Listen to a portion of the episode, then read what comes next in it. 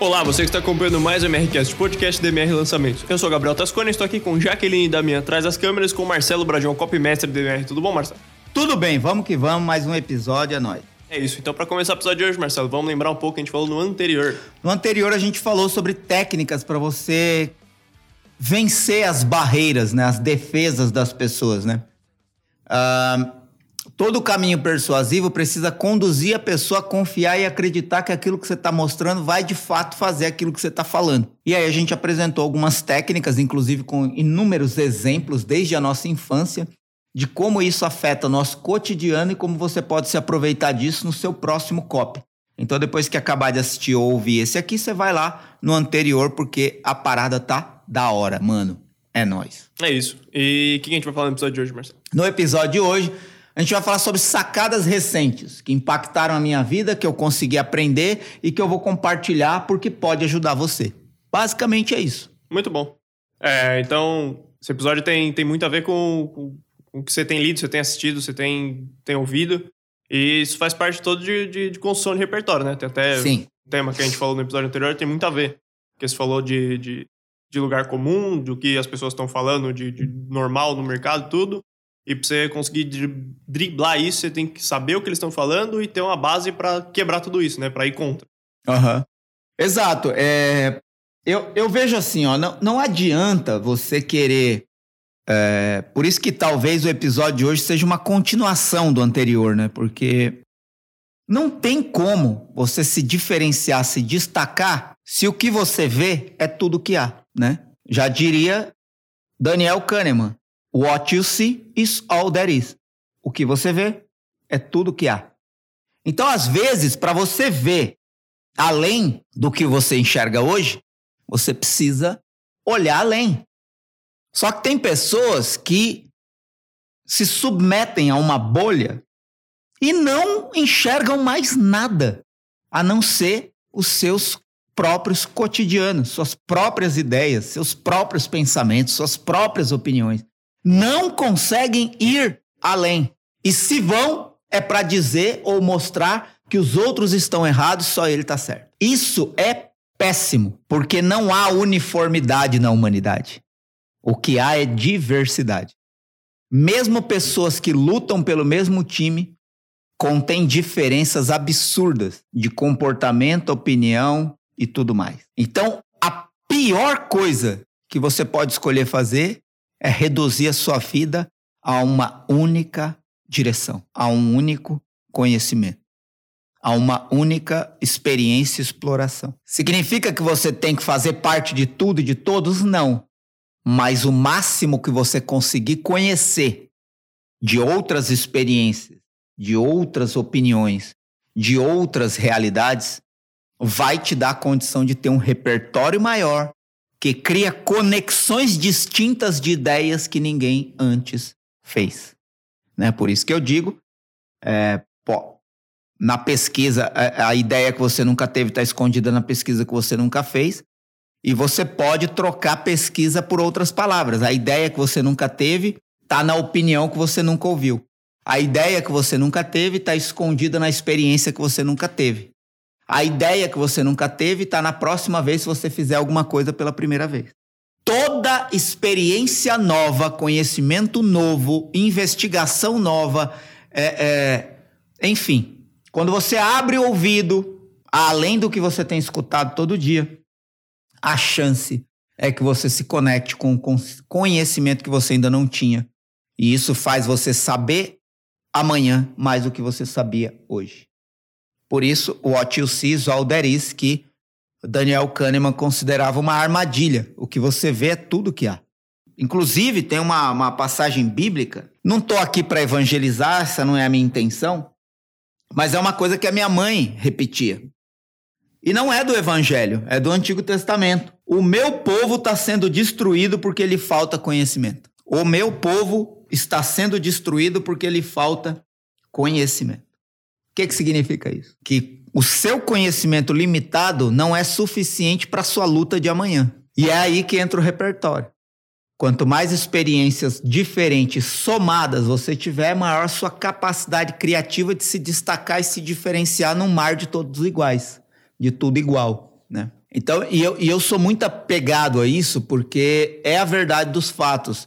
Independentemente de quanto você saiba, o que você sabe é sempre uma gota diante de um oceano de desconhecido. Imaginar que Albert Einstein, imaginar que a mulher radioativa lá, esqueci o nome dela, a Madame Curie, que tudo o que eles sabiam era uma gota. E olha que eles foram incríveis, geniais, disruptivos, extraordinários. Mas o que eles ignoravam era um oceano. E assim comigo, assim com você. Então daí vem a importância do repertório. Só que você não colhe repertório apenas no que te é satisfatório. Tipo assim, você não colhe experiência diferente num ambiente que te é confortável ir. Porque as maiores experiências está em você desafiar o que você não quer ler, o que você não quer assistir, o que você não quer ouvir, o lugar que você não quer ir, a pessoa que você não quer escutar. Quando você se abre com maturidade e sabendo que daí pode vir o que você nunca imaginou ter, nunca imaginou pensar, nunca esperou viver, é que você vai colher possibilidades disruptivas de ideias que ontem eram loucas, hoje são boas e amanhã serão consideradas óbvias. Guarde sempre isso. A loucura de ontem é a boa ideia de hoje que vai ser considerada óbvia amanhã. Por quê?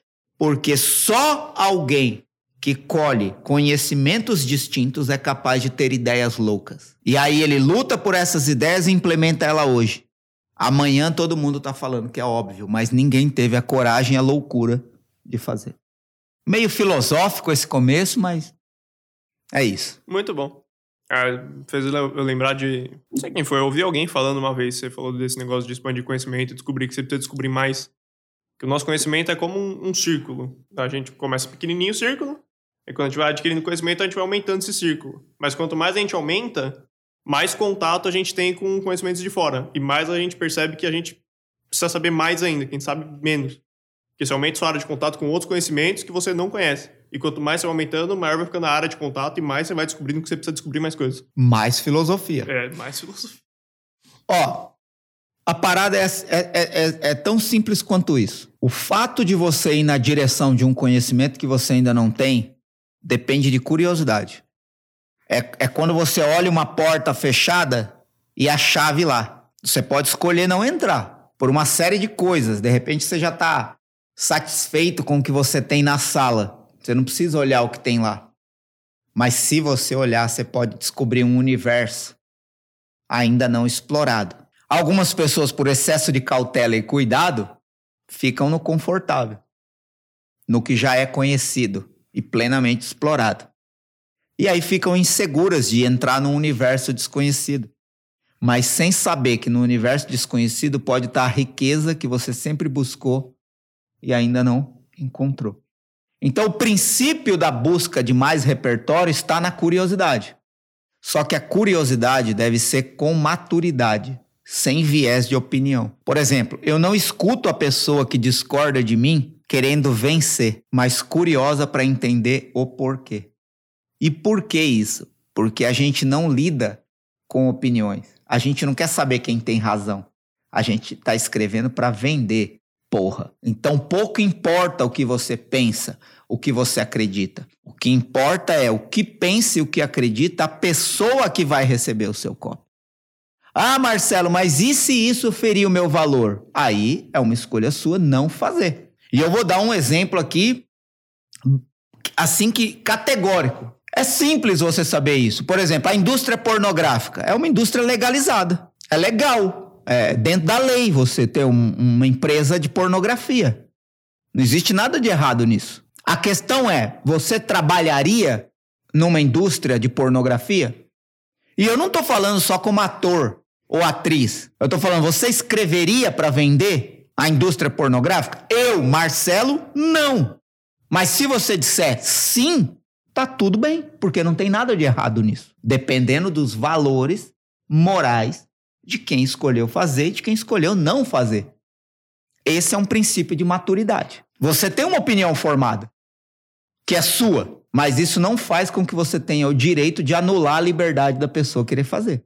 Pelo menos eu acredito nisso. E pode ser que você esteja se revirando aí. Meu Deus, o Marcelo acredita nisso. Sim, eu acredito nisso. Porque ou as pessoas são livres ou elas não são livres. E quando você vai ao encontro de um conhecimento distinto, diferente, diverso daquilo que você acredita, pensa ou tem como opinião, você precisa ter maturidade suficiente para entender que as pessoas são livres. Desde que elas não estejam cometendo um crime, fazendo nada contra a lei, prejudicando, matando ou roubando. Qual o problema das pessoas fazerem o que elas querem fazer? Sendo que você tem a liberdade de fazer o que você quer fazer, de pensar o que você quer pensar, de defender o que você quer defender, por que, que as outras pessoas não têm? Então, é nesse sentido que eu vejo que a, curiosi a curiosidade te aproxima do conhecimento que você ainda não tem, mas quando você chegar nele, você tem que chegar livre de opinião, livre de preconceito, para conseguir absorver um mínimo aprendizado. E não é todo conhecimento diferente que vai te dar um aprendizado, mas se você não for lá, você nunca vai saber. E não é ir lá para experimentar e se misturar com aquilo.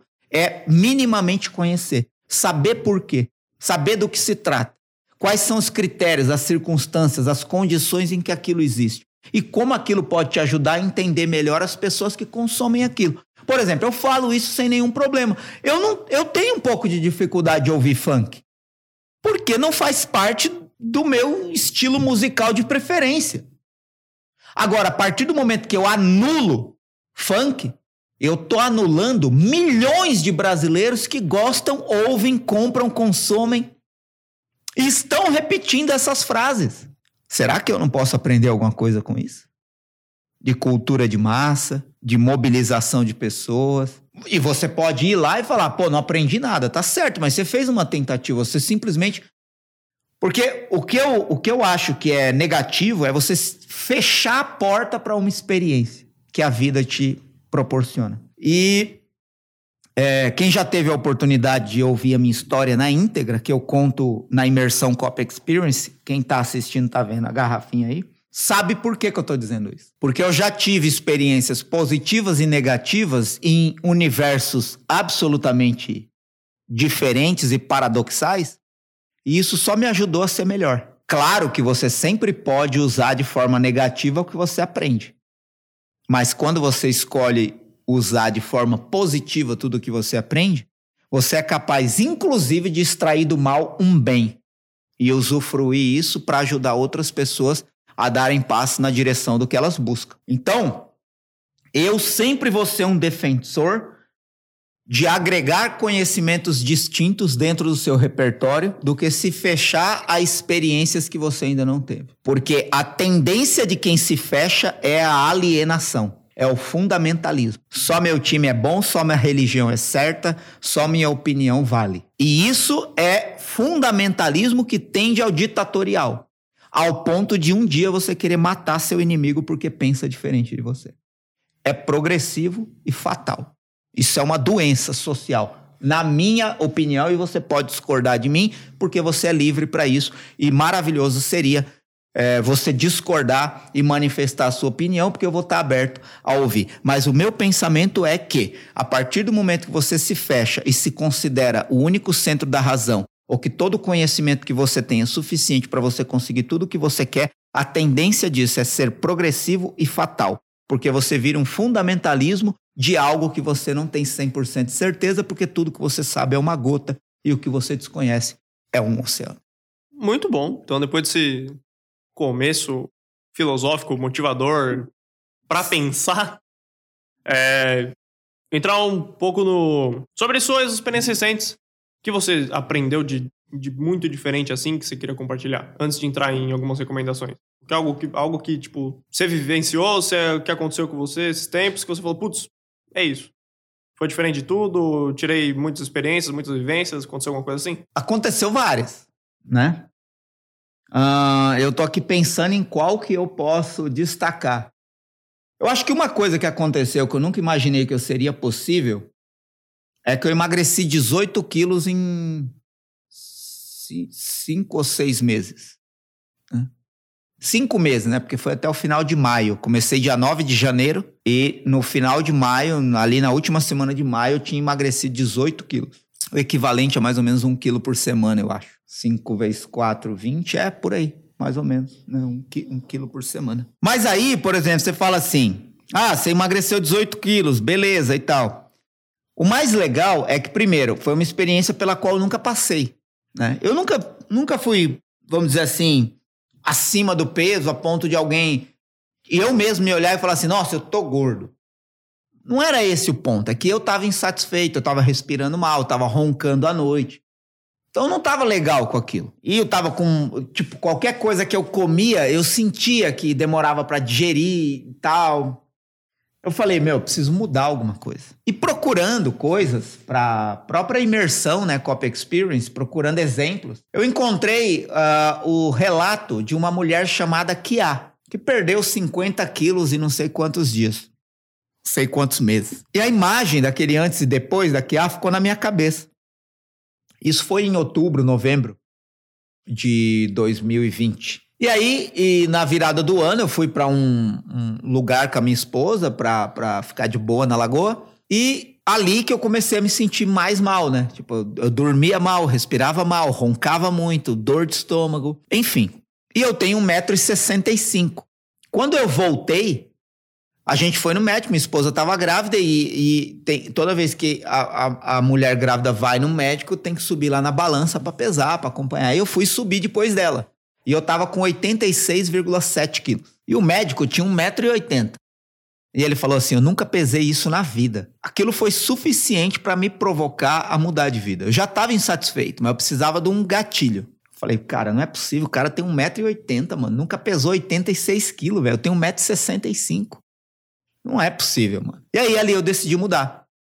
Quando eu decidi mudar, obviamente comecei a procurar, tentar lembrar de algum método, de alguma coisa que eu poderia fazer. E eu não sou muito adepto de academia, essas paradas. Eu gosto de andar ao ar livre, andar de bicicleta e tal. E comecei a pensar, meu, como que eu posso? Porque assim, não ia bastar para mim emagrecer 5 quilos. Eu tinha que ficar abaixo de, de 70 quilos, o peso ideal, né? Eu falei, caraca, ferrou, mano. E aí eu lembro que, voltando para casa, fiquei buscando na memória e me veio a imagem da Kia, esse antes e depois da Kia. E ela tinha um método de cinco passos. Eu fui procurar essa imagem, que eu lembro que eu tinha salvo ela em algum lugar, e eu encontrei. E essa imagem tinha cinco passos. Um, acorde uma hora mais cedo e dedique a você mesmo. Dois, elimine um alimento da sua dieta. Três, Beba de 2 a 3 litros de água por dia. 4. Movimente o corpo por pelo menos 30 minutos, todo dia. E 5. Anote 10 coisas pelas quais você é grato e lembre delas todos os dias. Foi só isso que eu fiz. E aí você me pergunta, e aí já entra também um pouco do que eu tô falando.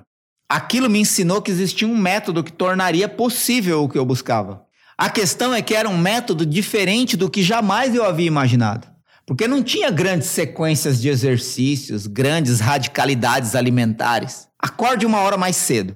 Acredite você ou não, sabe o que, que eu faço nessa hora que eu dedico a mim mesmo? Eu durmo de novo. Por quê?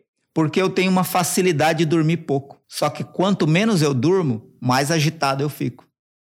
Por exemplo, eu, eu, eu, eu vivo bem dormindo 5 horas por noite. Vivo muito bem. Mas porque eu tenho uma tendência a ser extra, extremamente agitado. E aí, quanto menos eu durmo, mais agitado eu fico. Então, o que, que eu precisava me dar? Mais tempo de sono. Só que eu preciso fazer isso conscientemente. Então, o relógio desperta, eu acordo e ponho para despertar de novo para daqui uma hora. E durmo. Dois, coloque seu. Eu não vou lembrar da ordem que eu falei primeiro, mas vamos lá. Dois, elimine um alimento que não te faz bem à saúde. Por exemplo, eu poderia, sei lá, ah, vou parar de comer pão.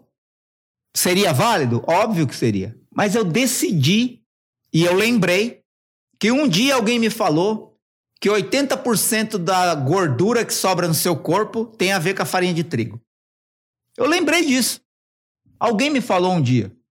Se eu não me engano, foi o Duzão. Eu falei, eu vou eliminar a farinha de trigo. Cara, quando eu eliminei a farinha de trigo, eu descobri que, tipo assim, se não tivesse outro alimento no mundo, eu ia passar fome, porque 80% do que eu comia era farinha de trigo, velho. Aí eu descobri coisas que eu jamais tinha saboreado. Claro que já. Mas não saboreado, já tinha comido. Cara, eu comecei a saborear frutas, legumes, verduras. Eu já tinha comido frutas, verduras, legumes? Sim, nunca saboreado. Eu entrei num universo desconhecido. E eu comecei a chegar em casa à noite procurando fruta, cara. Procurando legumes. Antigamente eu procurava esfirra, pizza, pão. Beber de 2 a 3 litros d'água é fácil, é só andar com a garrafa do lado. Movimentar o corpo por pelo menos 30 minutos é fácil, eu gosto de andar e eu ando 30 minutos por dia. E anotar 10 coisas pelas quais eu sou grato e lembrar disso todo dia. Foi suficiente para eu emagrecer 18 quilos em 5 meses. O que, que isso tem a ver com o que eu estou falando? Acreditar em algo que o seu conhecimento sozinho não pode te levar. E dar a oportunidade de alguém que fez diferente, pensa diferente, conduzir a sua vida na direção daquilo que você quer. Então eu acho que isso tem a ver com você dar a chance, dar a oportunidade de acreditar em alguma coisa que a princípio pode parecer isso não vai resolver meu problema. Dá a chance. Dá uma chance, experimenta aquilo. Porque ali pode estar o que você nunca viveu, o sucesso que você nunca encontrou, o objetivo que você tanto busca. Pode estar ali. Naquela coisa que aparentemente. Imagina cinco dicas da Kia. Sabe aquele negócio? Dica. Por isso que eu não gosto de dica. Né? Falou dica, parece que presta menos. Eu não sei se você tem a mesma impressão que eu, mas. Ah, vou te dar uma dica. É, é tipo assim, mano é, não vai por aqui, vai por ali? Não, eu vou te dar uma orientação que vai mudar a sua vida. É bem diferente. Outra coisa. Ah, os cinco passos básicos. Isso menospreza, cara. Por exemplo, se os cinco passos básicos que fizeram que a perder quilo. Mano, é, é, é básico, sabe? O básico qualquer um faz, qualquer um consegue.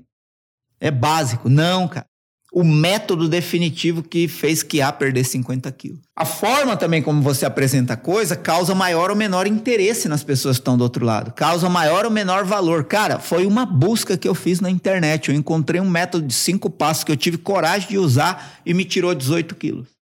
Hoje eu não ronco mais, até o meu suor mudou de cheiro. E eu tô falando de coisa pessoal aqui. Mas é a verdade dos fatos. E eu nunca imaginei que seria capaz de fazer isso. E não foi uma coisa sofrida, assim, nossa, meu Deus, que saudade que eu tenho da esfirra, entendeu? E outra, ainda de vez em quando eu como. Mas é aí que tá o ponto. Beleza. Fazer assim, um filme, uma série e um livro que você leu, tirou algum conhecimento que você quer você recomendar para quem estiver ouvindo. Vamos lá, eu vou começar pelo livro. Uh, tem um livro que Acho que, acho que antes de falar disso, eu, eu, quero falar uma coisa aqui, tá? Que isso pode ser um conhecimento disruptivo para você e isso já pode te inserir no tema do, do, do, do episódio de hoje. Acredite que nem tudo que você faz do jeito que você faz é o melhor jeito de fazer o que você faz, mesmo que esteja dando certo. Isso que é o pior, cara, das pessoas acreditarem, porque às vezes você está tendo algum resultado com o que você está fazendo, do jeito que você está fazendo. Mas a partir do momento que você duvida de si mesmo, e se abre a oportunidade que pode existir uma forma diferente de fazer o que você está fazendo, que vai te dar um resultado diferente do que você está tendo, ainda que o resultado que você está tendo seja bom. É o que eu vou falar aqui. Eu não tenho nenhuma cobrança de começar e terminar um livro. Eu começo a ler o livro. Se eu vou terminar, é sempre uma incógnita. Outra coisa, eu não tenho pressa para ler um livro. Eu não acredito em conhecimento absorvido rápido. O importante é que você absorva na medida que você consegue aplicar ou entender. Entender tão profundamente que você consiga explicar. É por isso que eu não acredito que livro foi escrito para ser lido. Eu acho que livro foi escrito para ser usado. E se você usar dele uma página e isso te der um progresso, é tudo que o livro tinha para te dar. Se um dia você voltar a ler ele e aprender com outra página, é um progresso. Mas eu não gosto de me cobrar, nossa, eu tenho que ler esse livro em uma semana, em dez dias, em um mês. Eu acho que isso vira uma competição meio desnecessária, a ponto de encontrar pessoas que acabaram de ler um livro e sequer sabem explicar o que o livro quis dizer ou o que ela pode aplicar daquilo que ela aprendeu com o livro. Pessoas leem livro para acumular conhecimento intelectual como entulho que vão carregar para a vida sem saber como aplicar. Então, por isso eu não tenho pressa de terminar de ler um livro e nem cobrança de terminar de ler o livro. Tem livro que eu começo a ler, paro no meio e volto daqui três meses, porque não me importa terminar o livro, nem ler ele rápido. Me importa o que ele está me ensinando hoje e que eu posso fazer agora. É isso que eu busco no livro. Ele é feito para ser usado. Dito isso, tem um livro que eu conheci recentemente chamado Ideias Rebeldes. O livro Ideias Rebeldes, de Mateus Sied, ele é baseado num conceito muito simples. Imagina que você tem um problema e você quer resolver esse problema. A probabilidade do seu conhecimento ser limitado para resolver esse problema é muito grande. Porque você tem um conhecimento limitado. Como a gente falou aqui, o que você sabe é uma gota, o que você desconhece é um oceano. E você está diante de um problema. Se você atrair pessoas rebeldes, no sentido de que pensam diferente de você, a sua chance de cobrir mais partes ou mais pontos de vistas diferentes sobre o problema é maior. Então, se você formar a equipe de clones, de pessoas iguais, você tem muitas pessoas que têm o mesmo ponto de vista sobre o problema. Sua condição de resolver ele é limitada. Se você agrega pessoas distintas para resolver o mesmo problema, a capacidade de enxergar o problema com pontos de vista diferentes é maior. E a sua probabilidade de resolver mais rápido de formas diferentes o mesmo problema é muito maior. As empresas que mais crescem, os negócios que mais crescem, têm essa característica. Eles contratam rebeldes não iguais. Eles não contratam pessoas que pensam igual, que vivem igual, que têm experiências e conhecimentos parecidos ou semelhantes. Contratam pessoas distintas, que pensam de forma diferente, que têm opiniões contrárias e que têm conhecimentos complementares.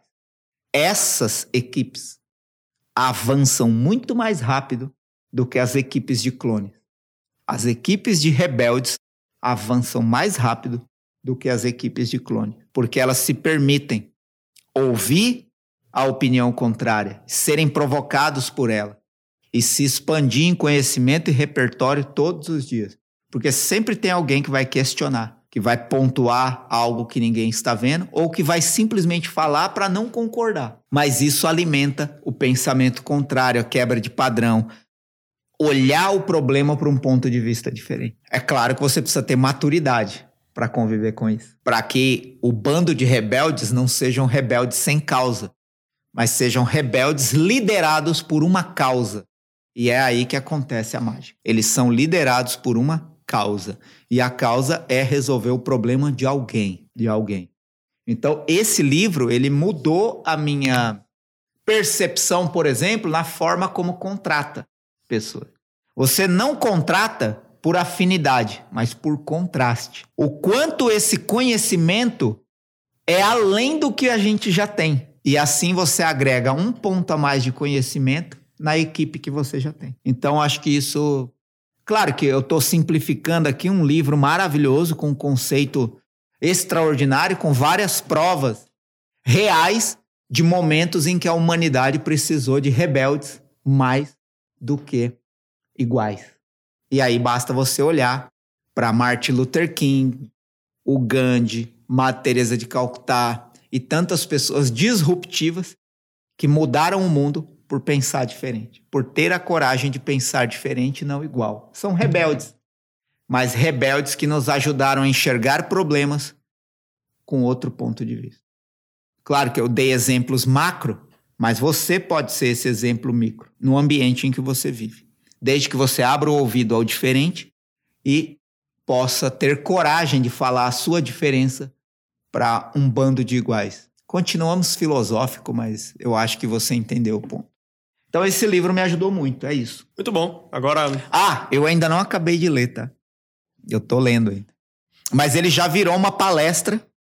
O conteúdo que eu aprendi ali já virou uma palestra no Mastermind Gênios. A minha palestra no último encontro do Mastermind foi sobre contratar rebeldes. Show, muito bom.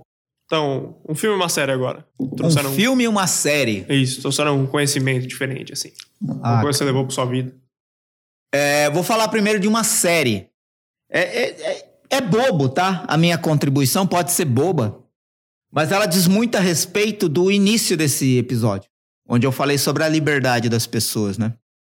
E combina com essa questão dos rebeldes, que eu acho que isso motiva a gente enxergar coisas por um ponto de vista que a gente ainda não teve coragem, ainda não teve a oportunidade de, de encarar de frente. Tem uma, uma série é, na Netflix chamada O Método Kominsky. É uma comédia, né? Uma comédia com Michael Douglas. É, um, enfim, não vou lembrar o nome. Mas é, eles são atores de ali na casa dos 80 anos, né? E o método Kominsky faz muito você rir mas também faz você refletir sobre as questões da vida mesmo, né? As coisas que você lutou a vida inteira e não conquistou, é, as coisas que você não conquistou porque você priorizou outras coisas e outras pessoas. E o método Kominsky, basicamente, é um cara que é professor de, de atores e ele mesmo nunca fez sucesso como ator. Né? Então, acho que isso mexe muito né, com as emoções é, e te faz refletir muito sobre a vida. Mas em um determinado momento, a ex-esposa dele Lá na temporada 3, episódio 4, no minuto 3 e 35, é assim que eu assisto série, tá? É anotando onde estão as partes que me ensinam alguma coisa.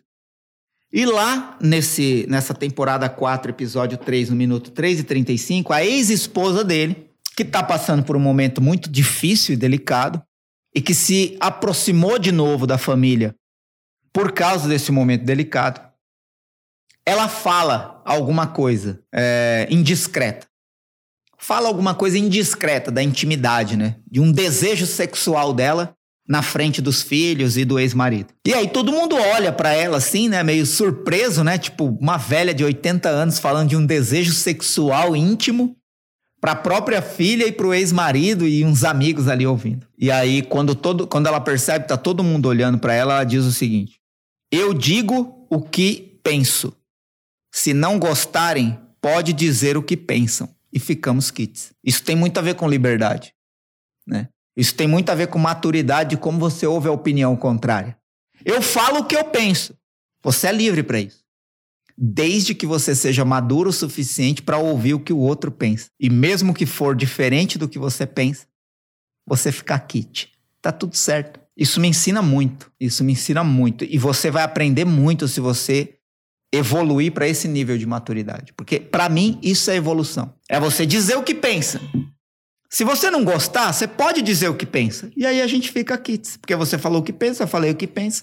A gente é livre. Vamos comemorar nossa liberdade de poder falar o que pensa. É, então, é, é, quando eu pego essas coisas, eu percebo o quanto isso é valioso. Né? E o quanto isso é um aprendizado. E o quanto não querer mudar o outro vale mais do que querer transformar todo mundo em um bando de gente uniformizada, sabe? É isso.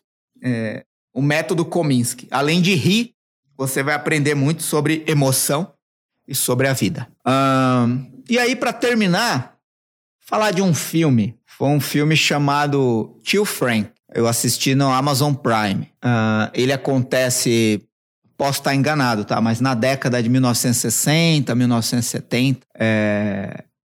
E tem algumas coisas que eu não vou poder falar do filme, mas outras coisas eu posso falar porque vai estar na sinopse. O tio Frank é um professor universitário, muito inteligente, gay. E a família dele, muito, como eu posso dizer, não familiarizada com esse tipo de liberdade. Acho que essa é uma, uma forma boa de dizer isso. E ele sempre limitou as experiências em família porque o pai dele sabia e não aceitava. Os irmãos desconfiavam, mas tratavam bem. A mãe sabia e o amava. Mas especificamente o pai era um ponto de tensão todas as vezes. E o tio Frank era um modelo de pessoa. Enfim, o que o filme ensina? Ele tinha medo de toda a família dele. E aí aconteceu uma situação em que a família dele toda descobriu abruptamente a realidade da vida dele. E ele teve que encarar a família, que ele achava que ia desprezar ele, e o irmão dele, o irmão dele, de quem você mais poderia esperar uma reação das mais grosseiras possíveis, o irmão dele olha para ele e fala. E o irmão dele, é, de quem ele estava esperando a reação mais grosseira possível, recebe ele e fala apenas isso. Eu vou te dizer duas palavras, sem problema. E dá um abraço nele. O que, que isso quer dizer? Que às vezes nós passamos muito tempo, muito mais do que é preciso, para revelar quem nós realmente somos. E quem convive com a gente só está esperando isso acontecer para te acolher. Mas você ainda não teve coragem suficiente de manifestar quem você é. Porque tanto quanto outras pessoas podem ter preconceito de você, você pode ter preconceito das pessoas que você acha que tem preconceito de você. E o tio Frank, de certa forma, ele tinha preconceito com o estilo de vida da família, que ele achava que não ia acolher ele. A primeira oportunidade que ele teve de manifestar quem ele realmente era, a família o acolheu prontamente.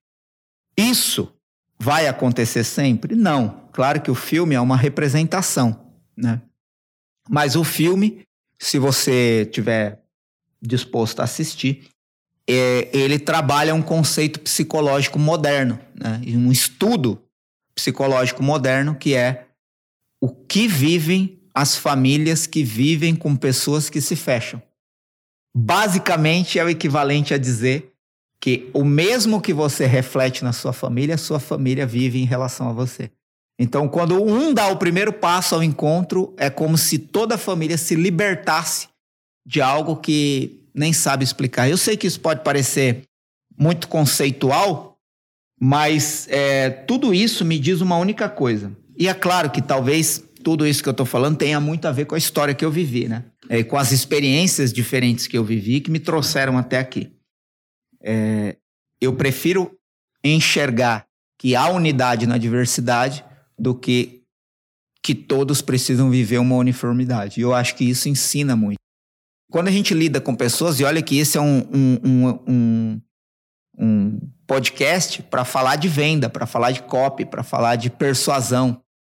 Mas eu acho que você só vai evoluir nisso se você tiver capacidade de conhecer a si mesmo melhor e, e assim conhecer o outro, respeitando que cada um tem a sua liberdade própria de poder ser quem quer ser. E desde que essa pessoa não esteja fazendo mal a ninguém, ou não esteja cometendo um crime ou agindo contra a lei, é, a única e melhor coisa que você pode fazer é absorver, acolher e aprender com os diferentes.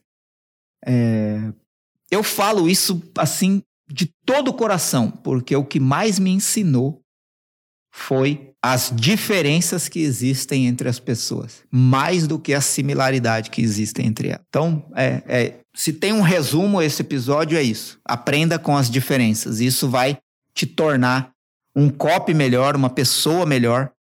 E a persuasão do seu projeto vai ser mais forte porque você, pelo menos, compreende que as pessoas podem ser livres o suficiente para pensarem o que querem e você está apenas sendo um instrumento que está conduzindo a pessoa a fazer uma escolha boa em relação ao produto que você quer oferecer. É isso. Show. Então é isso. Então acho que com isso a gente encerra esse episódio de hoje.